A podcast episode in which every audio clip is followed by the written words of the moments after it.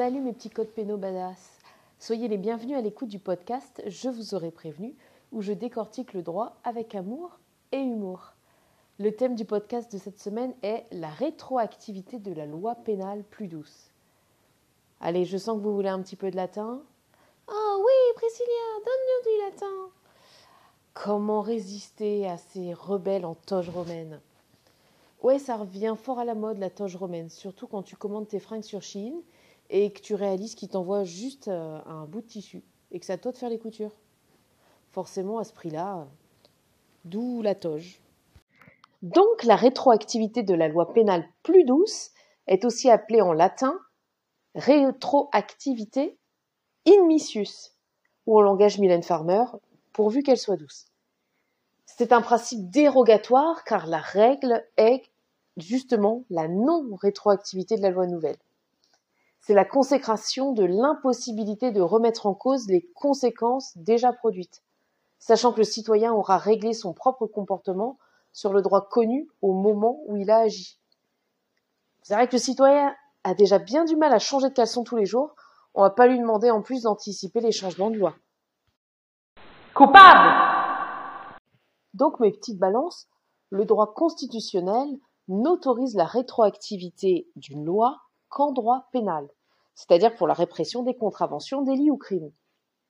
À l'exception bien sûr du délit de mode, les bas de contention qui tombent sur les chevilles, je suis désolée, mais c'est impardonnable. Guillotine Mais dis-nous, Priscilla, c'est quoi la différence entre une loi pénale plus douce ou plus sévère? Oui, les enfants, je vais vous expliquer. Une loi plus douce va alléger la peine prévue pour un délit préexistant, voire supprimer une infraction. Un même comportement ne sera donc plus poursuivi. A l'inverse, une loi instaurant un nouveau crime ou élargissant la définition d'un délit sera considérée comme une loi plus sévère. Dans ce cas, elle ne sera applicable que pour l'avenir. Alors que la loi pénale plus douce, tout doucement, sera, elle, d'application immédiate aussi, comme la loi pénale plus sévère, mais elle s'appliquera également lorsque les faits litigieux sont commis sous l'empire de la loi ancienne, mais non encore jugés définitivement au jour de la promulgation de cette loi nouvelle.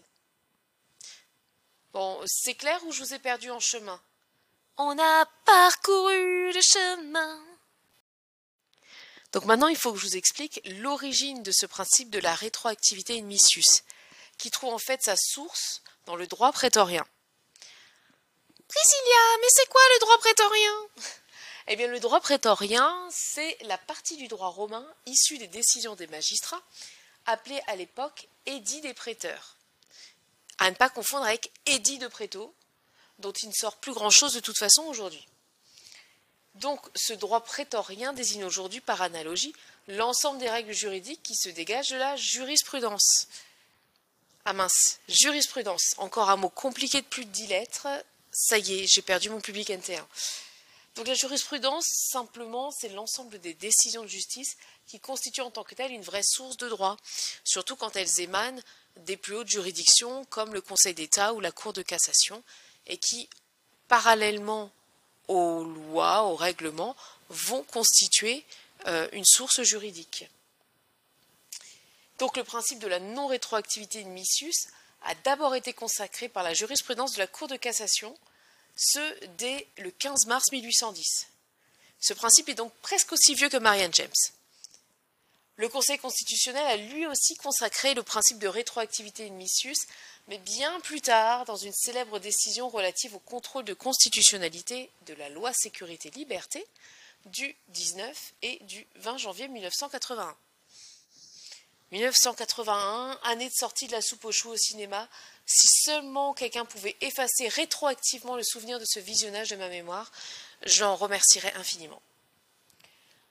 Enfin, sachez, mais à l'imagbil du dimanche, que ce principe de la rétroactivité in missus a aussi été consacré par le législateur dans l'article 112-1 alinéa 3 du Code pénal. Bon, vous en fichez certainement de cette précision, mais il se trouve que j'ai des stock options chez les codes d'Alloz, alors euh, je suis obligée d'en faire un petit peu la promo. Parjure Bon, si vous n'êtes pas Pascal Pro et que vous n'êtes donc pas encore atteint de sénilité précoce, Vous vous rappelez que je vous disais tout à l'heure que la loi pénale plus douce ne s'applique pas aux faits qui ont déjà été définitivement jugés. Toutefois, cette règle connaît certaines exceptions, notamment celle qui est prévue à l'article 112-4 alinéa 2 du Code pénal, clin d'œil Code d'Alloz, qui dispose cet article que la peine cesse de recevoir exécution lorsqu'elle a été prononcée pour un fait dont l'incrimination a été abrogée. Donc concrètement, si tu as été condamné pour un délit, un crime qui n'existe plus du fait d'une loi nouvelle, eh bien, on ne peut pas te laisser en prison ou purger une peine, alors que ce délit euh, n'a plus de raison d'être.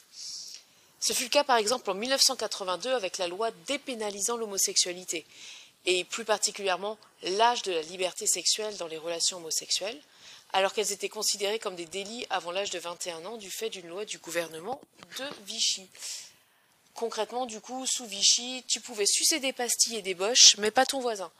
Sauf s'il s'appelait Hans, ou Friedrich, ou s'il avait un goût de menthe. Enfin, t'as compris, quoi. Ainsi, entre 1942 et 1982, plus de 10 000 personnes avaient été condamnées pour des actes homosexuels, et celles qui étaient encore sous le coup d'une condamnation furent de fait amnistiées ou graciées. Dès lors, pour conclure, mes gardiens du paix, l'objectif originel du principe de non-rétroactivité de la loi est de protéger les citoyens contre l'arbitraire du pouvoir judiciaire, devant lequel la sécurité de chacun serait compromise, si on pouvait changer les lois à sa guise et incriminer des situations et des personnes pour des faits qui étaient parfaitement légaux au moment où ils se sont produits. La rétroactivité de la loi reste donc l'exception et il faut y veiller pour ne pas se retrouver dans un monde absurde où on ne saurait pas dans quel comportement adopter pour respecter la loi de demain. Enfin, pourvu que la loi ne dise jamais J'espère que tu vas souffrir et que tu vas mal dormir. Pendant ce temps, je vais écrire pour demain l'avenir. Je vous prie d'excuser euh, tous mes gènes rockers euh, pour cette euh, mention de Louane, mais elle me semblait bien résumer le propos. Je vous aurais prévenu.